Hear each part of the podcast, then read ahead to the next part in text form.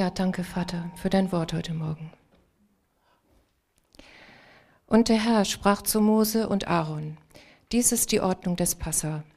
Kein Fremdling darf davon essen. Jeder um Geld erkaufte Knecht eines Mannes aber kann davon essen, sobald du ihn beschnitten hast. Ein Bewohner ohne Bürgerrecht und ein Mietling darf nicht davon essen. In einem Haus soll man es essen. Ihr sollt von dem Fleisch nichts vor das Haus hinaustragen und kein Knochen soll ihm zerbrochen werden. Die ganze Gemeinde Israels soll es feiern. Und wenn sich bei dir ein Fremdling aufhält und dem Herrn das Passa feiern will, so soll alles Männliche bei ihm beschnitten werden. Und dann erst darf er hinzutreten, um es zu feiern. Und er soll sein wie ein Einheimischer des Landes, denn kein Unbeschnittener darf, darf davon essen. Ein und dasselbe Gesetz soll für den Einheimischen und für den Fremdling gelten, der unter euch wohnt.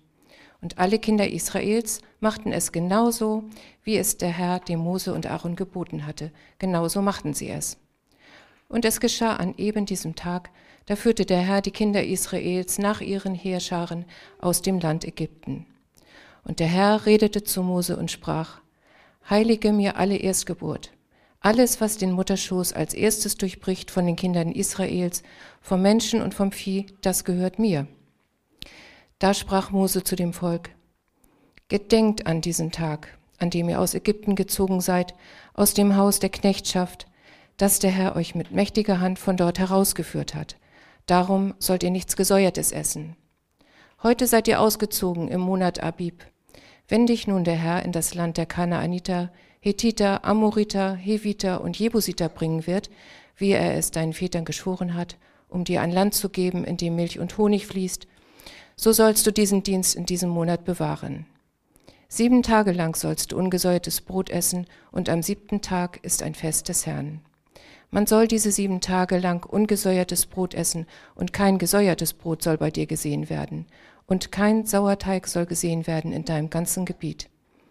Und du sollst das deinem Sohn an jenem Tag erklären und sagen, es ist um des Willen, was der Herr an mir getan hat, als ich aus Ägypten zog und es soll dir wie ein Zeichen sein in deiner Hand und ein Erinnerungszeichen vor deinen Augen, damit das Gesetz des Herrn in deinem Mund sei, weil der Herr dich mit mächtiger Hand aus Ägypten herausgeführt hat. Darum sollst du diese Ordnung einhalten zur bestimmten Zeit, Jahr für Jahr. Wenn dich nun der Herr in das Land der Kanaaniter bringt, wie er es dir und deinen Vätern geschworen hat und es dir gibt, so sollst du alles, was den Mutterschoß als erstes durchbricht, für den Herrn aussondern auch jeden ersten Wurf vom Vieh, den du bekommst. Alles, was männlich ist, soll dem Herrn gehören. Aber jede Erstgeburt des Esels sollst du mit einem Lamm auslösen. Wenn du es aber nicht auslöst, so brich ihm das Genick. Ebenso sollst du alle Erstgeburt des Menschen unter seinen Söhnen auslösen. Und wenn dich künftig dein Sohn fragen wird, was bedeutet das, so sollst du ihm sagen, der Herr hat uns mit mächtiger Hand aus Ägypten herausgeführt, aus dem Haus der Knechtschaft. Denn es geschah, als der Pharao sich hartnäckig weigerte, uns freizulassen, da erschlug der Herr alle Erstgeburt im Land Ägypten, von der Erstgeburt des Menschen bis zur Erstgeburt des Viehs.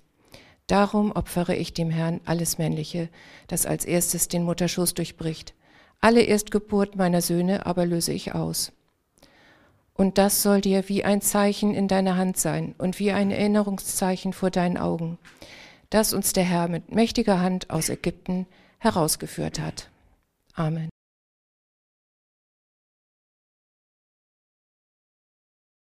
Danke, Barbara. Ja, nehmt gerne Platz. Ihr seht, wir lesen den Text, auch wenn es noch so viel ist. Das ist gut, dass wir eine gewisse Stärke antrainieren und uns auch nicht von 30, 40 Versen abschrecken lassen. Ja, ihr Lieben, ich bete noch zum Anfang und dann steigen wir ein. Vater, sprich zu uns durch dein Wort. Danke für diesen Abschnitt aus dem Alten Testament, das Passa und der Auszug des Volkes aus Ägypten bitte dich, dass du auch durch diese alttestamentlichen Worte, das ist dein Wort, uns ermutigst und uns stärkst und uns voll machst, voll Liebe und Anbetung zu dir und Dank weil du einen Plan hattest und weil du diesen Plan durchgeführt hast mit deinem Volk hinein bis in unsere Zeit, in das Neue Testament und in das Heute und Hier, wo wir sitzen. Du bist der gleiche Gott, dein Heilsplan hast du entfaltet und machst weiter mit uns. Wir beten dich an, danken dir. Amen. Ja, nach 430 Jahren in Ägypten zuletzt unter schwerer Sklaverei, Misshandlung unter der schweren Hand des Pharao, erlöste Gott dann sein Volk aus Israel, aus Ägypten, weil er auf die Schreihilferufe seines Volkes gehört hatte. Dies machte Gott durch Wunder und Zeichen, durch seine mächtige Hand, sagt die Schrift. Diese kamen in Form von den zehn Plagen. Und insbesondere in der zehnten Plage, was geschah da? Gott befahl seinem Volk ein Lamm zu schlachten und ihre Türpfosten mit dem Blut zu bestreichen. In der Nacht dann ging, Gott selbst durch das Land und tötete alle Erstgeborenen, unabhängig davon, ob sie bei den Ägyptern oder bei den Israeliten zu finden waren. Und sogar die Tiere.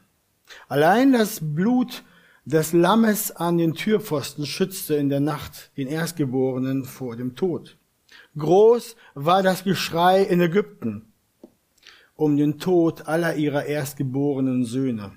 Auch der Sohn des Pharao starb in der Nacht, so dass dieser dann endlich Mose rief und ihm zuschrie, macht euch auf und zieht weg von meinem Volk, ihr und die Kinder Israels, und geht hin, dient dem Herrn, wie ihr gesagt habt. So zog dann das Volk Gottes, und wir lesen, es waren 600.000 Mann, Männer, plus Frauen und Kinder, noch mehr, aus Ägypten aus. Und vielleicht habt ihr gemerkt, unser Text ist eine Berichterstattung über den Auszug, aber es ist vermischt mit Vorschriften zum Passa.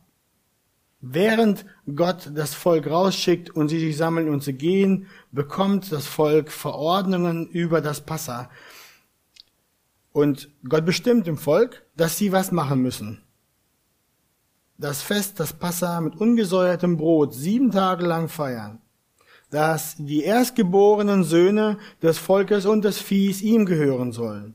Dass sie am siebten Tag ein Fest feiern sollten und dass sie ihre erstgeborenen Söhne mit Lämmern auslösen sollen und die Erstgeburt der Tiere sollte geopfert werden. Gott hat einen Anspruch drauf. Und wozu sollte dieses Fest, das Volk dieses Fest halten? Unser Predigtext erwähnt zweimal, habt ihr vielleicht mitgekriegt, es sollte dem Volk Gottes als Zeichen in ihrer Hand und als Erinnerungszeichen vor ihren Augen dienen. Das ist 13, Vers 9, 13, Vers 16. Und es sollten die Generationen, sollte den Generationen der Israeliten helfen, von einer Generation zur nächsten, dass sie sich erinnern, wie Gott sie aus der Knechtschaft, aus dem Haus der Knechtschaft durch seine starke Hand erlöst und herausgeführt hatte. Und ich will heute Morgen gleich die Verordnungen des Passa nehmen für das Volk Israel und das gleich auf uns auf die neutestamentliche Gemeinde, das neutestamentliche Volk Gottes anwenden und im Verlauf des, der Predigt den Text auch Stück für Stück aufarbeiten. Und dann fangen wir gleich an mit dem ersten Punkt vom Passa zum Abendmahl. Gott gebot dem Volk Israel, gedenkt an diesen Tag, an dem ihr aus Ägypten gezogen seid, aus dem Haus der Knechtschaft, das der Herr euch mit mächtiger Hand von dort herausgeführt hat. Die Israeliten sollten sich immer und immer wieder an den Tag des Auszugs erinnern. Daran, wie Gott, was er für sie getan hat. Das Gedenken ist von Gott vorgeschrieben. Das Gedenken, das die Israeliten tun mussten, ist ganz wichtig. Und an was sollen wir gedenken? Wir gedenken an den Tag der Erlösung am Kreuz und an den Tag unserer Errettung. Wie komme ich darauf? Israel hielt das Gebot, das Passa jedes Jahr zu feiern und sich an die Rettungstat Gottes zu erinnern. Dies tat das Volk, sobald die in Kanaan angekommen waren, begann das, dass sie das Fest feierten Das ging durch, bis Gott sie sogar ins Exil schickte und aus dem Exil wieder zurückbrachte, begannen sie und feierten sie das Passa weiter. Dann ging es in das Neue Testament und dort sehen wir in den Evangelien, wie Jesus selbst mit den Jüngern das Passafest feiert. Hat ein bisschen die Form und die Art ver, ver, geändert, aber die haben das gemacht bis ins Neue Testament, bis zum Kommen Jesu hin. Und dann, wenn wir die Evangelien vorsichtig lesen, dann sehen wir, dass die Schreiber der Evangelien das letzte Mal, das Jesus mit den Jüngern hatte, dass sie es gleich gleichsetzten mit dem Passafest.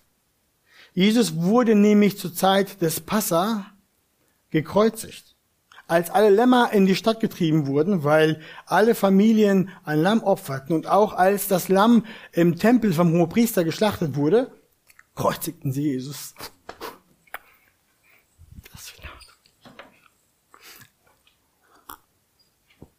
Ihr merkt, Jesus stand auch beim letzten Mal mit seinen Jüngern, stand er auf. Wann, was tat er? Er nahm das Brot, dankte, brach es, gab es ihnen und sprach, das ist mein Leib, der für euch gegeben wird. Das tut zu meinem Gedächtnis.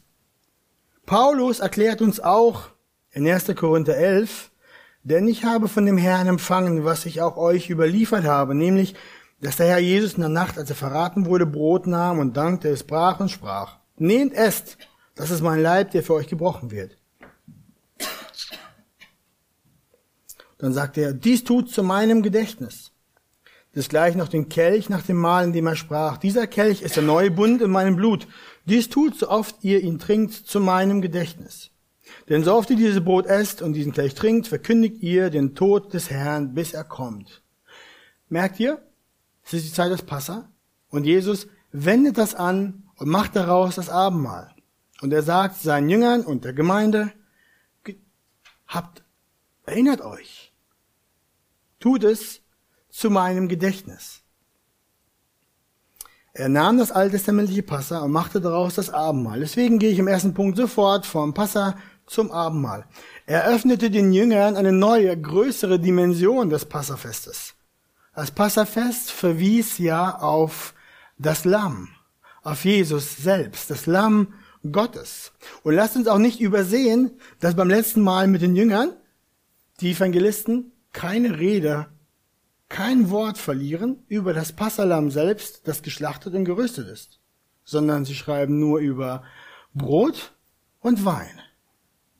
Ich weiß jetzt nicht, ob Jesus wirklich das Passafest ohne Lamm gefeiert hat oder ob das einfach nicht erwähnt wurde, aber Fakt ist trotzdem und bleibt, Jesus sagt nichts vom Passalam, er spricht nur vom Brot und Wein.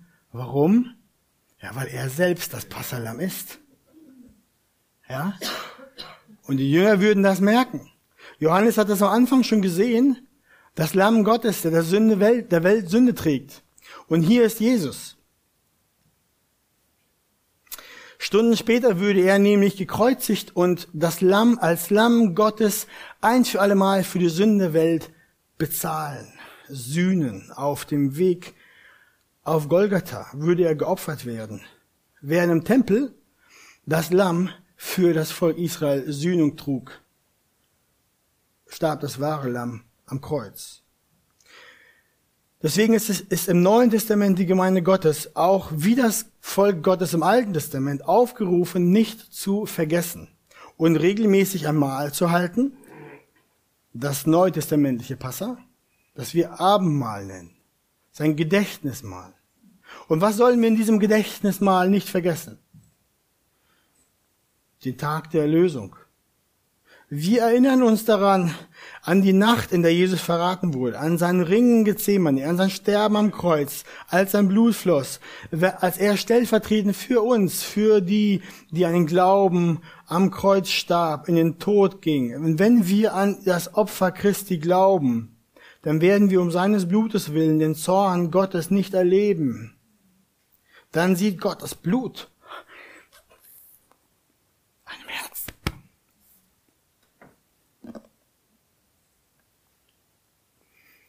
Und so wird dann diese Nacht des Passa, das die Juden hatten, übertragen für uns durch Christus die Nacht unserer Erlösung. Der Tag des Heils. Und, und deswegen sagt der Text auch, zum Volk Israel damals, gedenkt an diesen Tag. Gedenkt an diesen Tag. So wie Gott den Juden das Passafest gegeben hatte, so hat er uns das Abendmahl geschenkt. Darin erinnern wir uns an Golgatha. Wir gedenken dort an das geschlachtete Lamm Gottes. Als Jesus ausrief, es ist vollbracht, dann war das Erlösungswerk für unsere Sünden getan.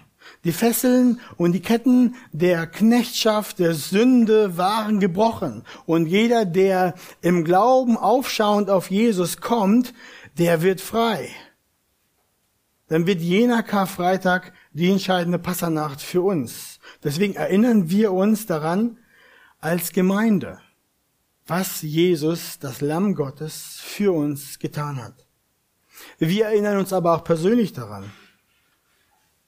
Unter der Woche, ja, ich will sagen, jeden Tag. Ich denkt daran jeden Tag, verinnerlicht euch, wie er euch gerettet hat.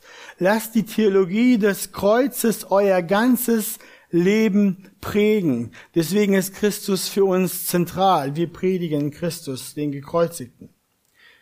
Wir sollten auch den Tag unserer eigenen Errettung nicht vergessen. Das eine ist das Werk Christi am Kreuz und das andere ist die Anwendung dessen in unserer persönlichen Geschichte. Bei dem einen früher, bei dem anderen später, bei dem einen leicht, bei dem anderen schwierig. Unser Text sagt, Gedenkt an diesen Tag, an dem ihr aus Ägypten gezogen seid. Der Tag unserer persönlichen Errettung, ihr Lieben, das ist der größte und der bedeutungsvollste Tag in deinem Leben. Es ist der Tag deiner Befreiung, der Tag deines Auszugs aus der Knechtschaft der Sünde. Es ist der Tag, an dem du vom Tod in das Leben hindurchgedrungen bist. Übertreibe ich? Kommt euch das ein bisschen komisch vor? Lege ich dazu viel Wert drauf? Wenn ja, dann haben wir nicht verstanden das Gewicht dessen, von dem was passiert ist. Dann haben wir nicht begriffen, was an dem Tag geschehen ist, als wir durch unseren Glauben, durch den Gott in uns gemacht hat, uns von den Toten zu den Lebenden gebracht hat. Unser Tag der leiblichen Geburt wäre nämlich nur Schmerz und Elend, ja wäre sogar ein Tag des Fluchs gewesen, wenn nicht der Tag der Wiedergeburt wäre. Es wäre besser, sage ich, es wäre besser gar nicht geboren zu sein, wenn es keinen Tag der Bekehrung in unserem Leben geben, gegeben hätte, als geboren zu sein und auf alle Ewigkeit in der Hölle zu landen. Aber Dank sei Gott, er hat den Tag der Rettung gegeben. Das müsst ihr alle persönlich für euch prüfen, ausrufen. Wenn das für euch stimmt, dann heißt das, Dank sei Gott, dass ich den Tag der Rettung habe. Weil du von der heißen Pfanne runtergesprungen bist und Leben hast. Du bist nicht mehr auf dem Weg in die Hölle. Das sollte uns, das sollte uns rühren, das sollte uns bewegen. Wir haben unsere Passernacht gehabt und wir sind ausgezogen aus der Knechtschaft in die Freiheit Gottes. Also, wenn du heute Morgen hier sitzt und diesen Tag der persönlichen Rettung nicht kennst, dann lade ich dich ein. Komme heute Morgen zu Jesus. Das Blut des Lammes rettet dich auch heute, genauso wie damals. Rettet dich vor dem sicheren Tod, wäscht dich rein von Sünde. Das Lammes Blut ist das einzige Mittel, um versöhnt zu sein, so dass du kommen kannst das ist das einzige Mittel, das du auf dein Herz tun kannst, damit du leben wirst und nicht sterben wirst. Dann lass uns den zweiten Punkt betrachten. Ordnung des Gedenkens. Ja, was lehrt uns dieser Textabschnitt über die Ordnung des Passafestes und dann auch in Verlängerung, was lehrt uns dieser Text über das Abendmahl? Da habe ich jetzt fünf Punkte. Fremde sollen nicht teilnehmen. Wir lesen dort gleich, und der Herr sprach zu Mose und Aaron, dies ist die Ordnung des Passa. Kein Fremdling darf davon essen.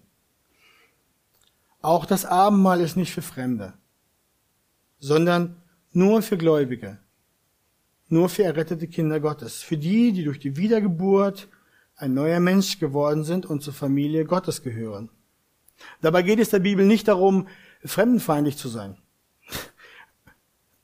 Wir Menschen stammen alle von dem gleichen Adam ab, vom gleichen Gott, vom gleichen Noah. Wir haben alle den gleichen Vater. Es handelt sich hier nicht um eine rassistische oder ethnische Ausgrenzung in der Bibel, wenn die Bibel sagt, Fremdlinge dürfen da nicht teilnehmen, sondern es geht hier um eine geistliche Realität.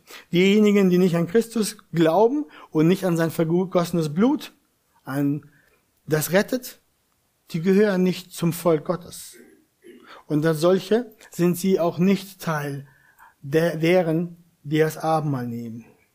Jesus sagt, wer den, an den Sohn glaubt, der hat ewiges Leben.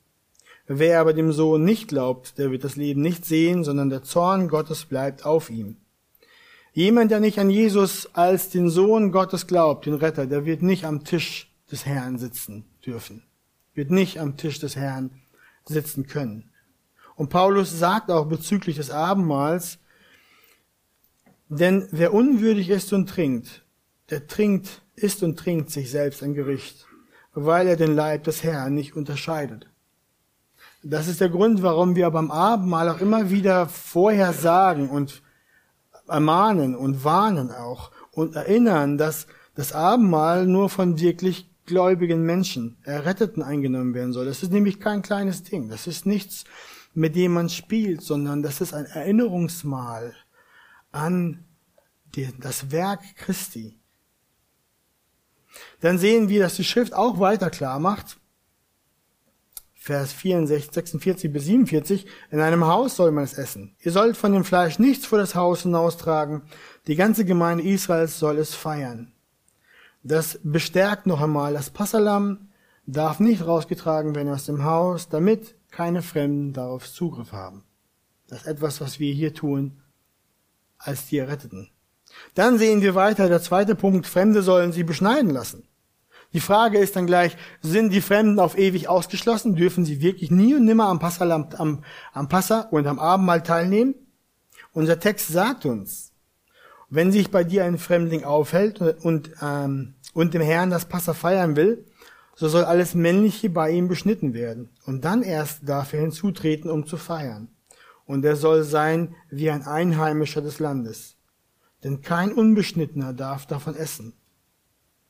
Ihr seht, die Fremden, die brauchen nicht für immer draußen zu sein. Sie sind nicht für immer ausgeschlossen. Es gibt einen Weg, ein Einheimischer zu werden. Und damals war der Weg, Einheimischer zu werden, die Beschneidung. Heute ist das nicht anders. Dabei meine ich aber nicht eine physische Beschneidung, sondern die Beschneidung des Herzens. Wir lesen in Römer 2, denn nicht der ist ein Jude, der es äußerlich ist. Auch nicht, dass die Beschneidung, die äußerlich am Fleisch geschieht, sondern der ist ein Jude, der es innerlich ist. Und seine Beschneidung geschieht am Herzen, im Geist, nicht dem Buchstaben nach. Das heißt, alle können am Abendmahl teilnehmen, die ein beschnittenes, also ein gereinigtes Herz haben. Und wie wird unser Herz beschnitten? Wie wird es gereinigt? Ja, indem du durch das Blut Jesu Christi dein beflecktes Herz reinigen lässt, indem du dich von deinem alten Leben abwendest im Unglauben und hinwendest zu Christus und dich zu ihm bekehrst, ihn als das Lamm Gottes anerkennst und an ihn glaubst, dann wird das Werk wahr und gültig für dich und dein Herz wird rein, sodass du von aller Sünde gereinigt wirst. Dann wird dein Leben beschnitten am Herzen für Gott. Dann gehörst du zum Volk Gottes. Dann bist du eingeladen, das Abendmahl mit teilzunehmen.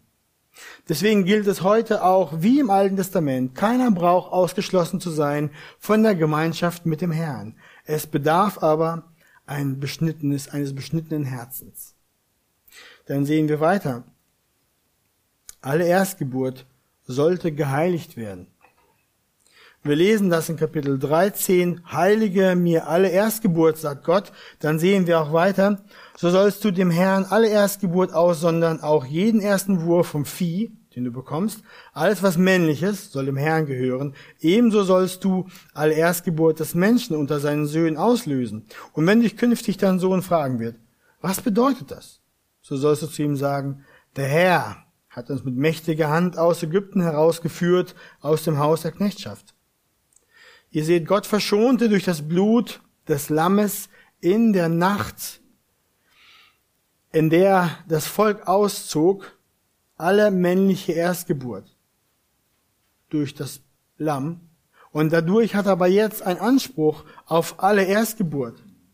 Das erstgeborene Vieh sollte ihm geopfert werden und die erstgeborenen Söhne sollten ausgelöst werden, entweder durch eine Hingabe ihres Lebens als Levit in den Dienst im Heiligtum oder aber äh, durch das Lösegeld von fünf Schekel Silber. Das werden wir im vierten Buch Mose sehen, dass Gott das dem Volk Israel so sagt. Und wie ist es bei uns? Was gilt für die neutestamentliche Gemeinde? Gott, der Vater, opferte seinen Sohn Jesus Christus für uns als das Passalam. Und dieser war sein erstgeborener Sohn. Und wenn wir uns erinnern daran, dass wir im Glauben an Jesus errettet wurden, in dem Tag wurden wir erlöst.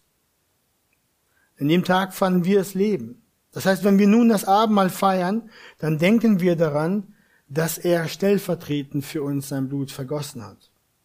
Es war der Sohn Gottes, Jesus, ganz Mensch und ganz Gott, der echt in Raum und Zeit sein Leben gab für uns. Gott gab sein teuerstes, sein liebstes. Wir müssen uns bemühen, dass wir das anwenden und das nicht nur als eine religiöse Form und Formel und Geschichte da haben, Christus starb am Kreuz für uns. Nein, der Fakt ist, dass für jeden von euch persönlich ist das etwas in Raum und Zeit passiert ist, wirklich passiert ist. Das wurde angewandt. Der Tag kam, wo Gott das Werk Christi auf dein Leben angewandt hat. Und dann wurdest du neu. Und dieser Tag hat in, Le in deinem Leben für alle Ewigkeit alles geändert. Hast du diesen Tag nicht, hast du ein Riesenproblem. Das heißt, wir müssen verstehen, dass das nicht nur eine religiöse Formel ist, die wir sagen, sondern das hat etwas echt mit dir zu tun.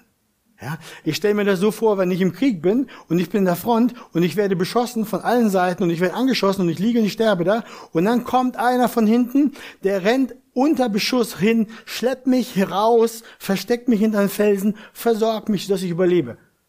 Was würde ich dann machen als Mensch? Ich würde diesem mein Leben lang danken, weil ich weiß, der hat mein Leben errettet. Wäre er nicht, wäre ich da gestorben, verblutet und wäre ich tot. Ja, so ist das. Und hier ist das nicht anders. Nur, dass das halt etwas ist, was im Glauben passiert. Etwas, was wir nicht physisch erlebt haben, aber das ist nicht weniger wahr, sondern genauso, nein, das ist noch ausschlaggebender, weil es hier um ein Leben geht, das ewig ist. Ich wurde nicht nur von meinem physischen Leben errettet, dass ich auch 70 Jahre alt werde und ich mit 23 sterbe. Hier ist es noch größer, weil hier werden wir errettet für alle Ewigkeit. Darum brauchen wir, dass unsere inneren Augen sehend werden und wir sehen die Größe des Wunders Gottes an uns. Gott gab sein teuerstes, sein liebstes für uns, seinen Sohn. Darum ist es nicht einfach nur gerecht und recht, dass auch wir nun dem Herrn alle unsere Erstgeburt heiligen. Was ich damit meine ist, dass alles, was uns am liebsten ist, alles, was uns teuer ist, dass wir das dem Herrn geben? Wenn wir an unsere Erlösung denken und, und wir und sehen, wie er uns in sein Reich gebracht hat, dann sollte uns das bewegen, dass wir an diesem Punkt immer wieder neu und immer wieder ganz unser ganzes Leben dem Herrn geben, weil er einen Anspruch hat darauf. Alles, unsere Familie, unser Geld, unsere Zeit, unser Haus, alles, was wir haben, alles, was wir sind, dass wir es ihm übergeben und ihm weihen. Das ist in dem Begriff der Erstgeburt enthalten. Er hat einen Anspruch auf uns. Dann gehen wir weiter und dann sehen wir, es sollte ungesäuertes Brot gegessen werden. Wir lesen dazu auch die Stelle, wo Gott den Ihnen sagt den Juden, den Israeliten, wenn dich nun der Herr in das Land der Kaniter bringt, wie es deinen Vätern geschworen hat, so sollst du in, für diesen Dienst, das Passafest, bewahren. Sieben Tage, Tage lang sollst du ungesäuertes Brot essen und am siebten Tag ist es ein Fest des Herrn. Und kein gesäuertes Brot soll bei dir gesehen werden. und kein Sauerteig soll gesehen werden in deinem ganzen Gebiet. Zum normalen Aufgehen von Brot benutzen wir Hefe. Oder damals benutzen sie den Sauerteig. Aber in der Passanacht war dafür keine Zeit. Das Volk Gottes sollte schnell aus dem Land. Das Passa, das sie hielten, war kein gemütliches Essen mit Familie, mit Musik und Kerzenschein, sondern es war, es war etwas, was schnell geschehen musste. Es war eine Mahlzeit zwischen Tür und Angel. Bei dem musste alles schnell gehen. Und wir lesen auch, so sollt ihr es aber essen. Eure Lenden umgürtet, eure Schuhe an den Füßen, eure Stäbe in der Hand und in Eile sollt ihr es essen. Es ist das Passa des Herrn. Und warum hat Gott das so gemacht? Ja, es ist ein Zeichen für uns. Das Volk sollte angezogen sein, bereit, Schuhe an, Stäbe in der Hand. Da gab es auch keine Zeit, dass es Brot geht, deswegen ungesäuertes Brot, ohne Hefe, ohne Sauerteig. Und wir jetzt, wir im Neuen Testament, wir müssen die gleiche, das gleiche Herz und die gleiche, das gleiche Bewusstsein haben. Wir sind im Auszug. Das bedeutet das. Das Abendmahl, das wir feiern, hat immer auch eine Zukunftskomponente. Wir schauen voraus und wir erwarten das Kommen Jesu. Wenn er wiederkommt, dann gibt es den finalen Auszug für uns, für das Volk Gottes. Dann geht es wirklich ins himmlische Kanaan. Dann werden wir ankommen. Dann sind wir ein für allemal frei von der Knechtschaft der Sünde. Deswegen lasst uns, wenn wir es Abendmahl feiern, auch nicht vergessen, unsere Schuhe anzuziehen und unsere Stäbe mitzunehmen. Ihr wisst, was ich meine. Weil das ist noch nicht fertig. Der Herr zieht mit uns aus. Der Auszug geschieht.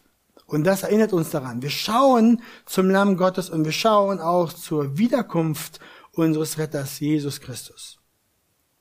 Dann eine kleine Bemerkung zum Thema Sauerteig. Aus Kapitel 12 hatten wir vorher in der Predigt schon gehört, dass Sauerteig eine Bedeutung hat. Der Sauerteig repräsentiert die verderbliche Macht der Sünde in unserem Leben. Wenn der Sünde in unser Leben kommt, dann durchdringt sie unser Leben, so wie der Sauerteig ein Brot. Jesus benutzt genau das gleiche Bild. Er zeigt das auch und erklärt das auch, wenn er über die Pharisäer spricht, dann zu den Jüngern, dann sagt er ihnen, hütet euch vor dem Sauerteig der Pharisäer. Paulus greift das Bild auch auf im 1. Korinther 5 und dann sagt er, darum fegt den alten Sauerteig aus, damit ihr ein neuer Teig seid, also nicht durchsäuert. Da ihr ungesäuert seid, ungesäuert von der Sünde. Denn unser Passalam ist ja für uns geschlachtet worden, Christus. Ihr seht, wie die Sprache da weitergeht. Paulus benutzt die. Für uns gilt, das Abendmahl soll knapp gehalten werden, ohne Hefe, ohne Sauerteig. Das kostet nur Zeit, lenkt uns ab von der, von der Reise zum Himmel. Im Abendmahl erinnern wir uns an den zügigen Auszug des Volkes Gottes, von dem uns nichts aufhalten soll. Und der Sauerteig weist darauf hin, der Lust der Welt, der Sünde, die uns immer so leicht anklebt und uns daran hindert, nach oben zu schauen und dem Herrn zu folgen, sollen wir keinen Raum lassen, sondern wir sollen diesen Sauerteig immer und immer wieder aus unserem Leben herausfegen, entfernen, damit wir rein sind, ungesäuert von Sünde. Und wie machen wir das?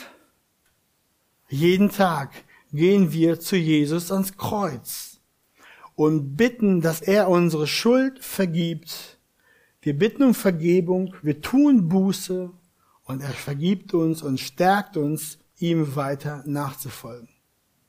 So ist der Weg eines Nachfolgers. Fegt raus den alten Sauerteig.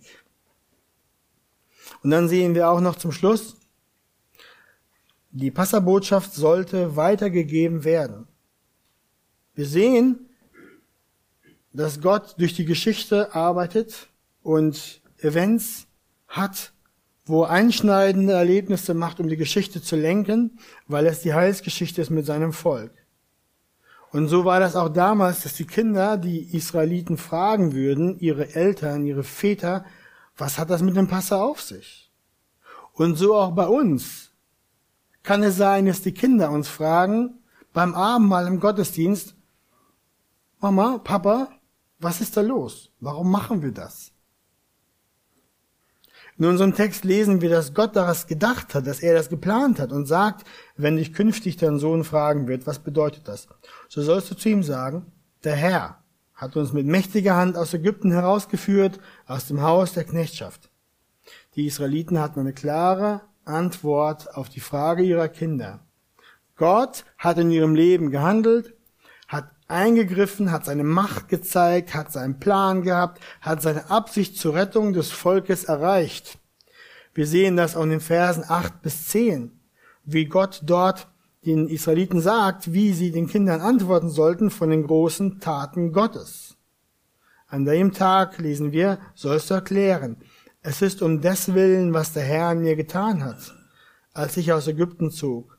Denn es soll dir wie ein Zeichen sein in deiner Hand und ein Erinnerungszeichen vor deinen Augen, damit das Gesetz des Herrn in deinem Mund sei, weil der Herr dich mit mächtiger Hand aus Ägypten herausgeführt hat. Darum sollst du diese Ordnung einhalten zur bestimmten Zeit, Jahr für Jahr. Und ebenso für uns. Unsere Antwort auf die Frage der Kinder sollte sein, wir feiern Abendmahl, weil unser Retter, Jesus Christus, für unsere Sünder am Kreuz gestorben ist.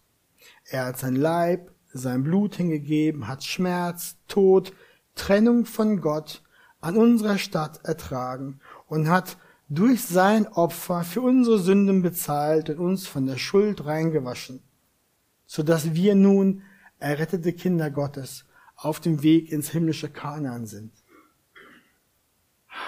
Hat Hand und Fuß. Wir haben einen Grund, warum wir das Abendmahl feiern. Gott hat durch Jesus mit mächtiger Hand eine Erlösung gemacht für mein elendes, verdammtes Leben. Ich übertreibe nicht, so war unser Leben. Ohne Gott haben wir ein verdammtes Leben. Wir stehen unter dem verdammenden Urteil schuldig. Aber Gott hat mit mächtiger Hand eine Erlösung geschaffen. Und das Abendmahl ist das Zeichen in meiner Hand, für dieses Wunder und es ist das Erinnerungszeichen vor meinen Augen für diese ewig geltende Gnade, für das ewig geltende, gültige, vollumfänglich, ewig ausreichende Opfer Christi an meiner Stadt. So, lasst uns das zusammenfassen. Kinder Gottes, lasst uns den Tag der Erlösung niemals vergessen sondern diesen immer und immer wieder feiern. Feiern beim Abendmahl, feiern zu Hause, auf der Couch, im Bett, unterm Tisch, im Auto, wo auch immer. Denn das ist der alles entscheidende Tag in deinem Leben. Wichtiger als die Unterschrift auf dem Kredit für dein Haus, als sonst was anderes, wichtiger sogar als deine geliebte Frau, die du getroffen hast am Tag X. Das ist der wichtigste Tag. Wir wollen uns erinnern und es feiern.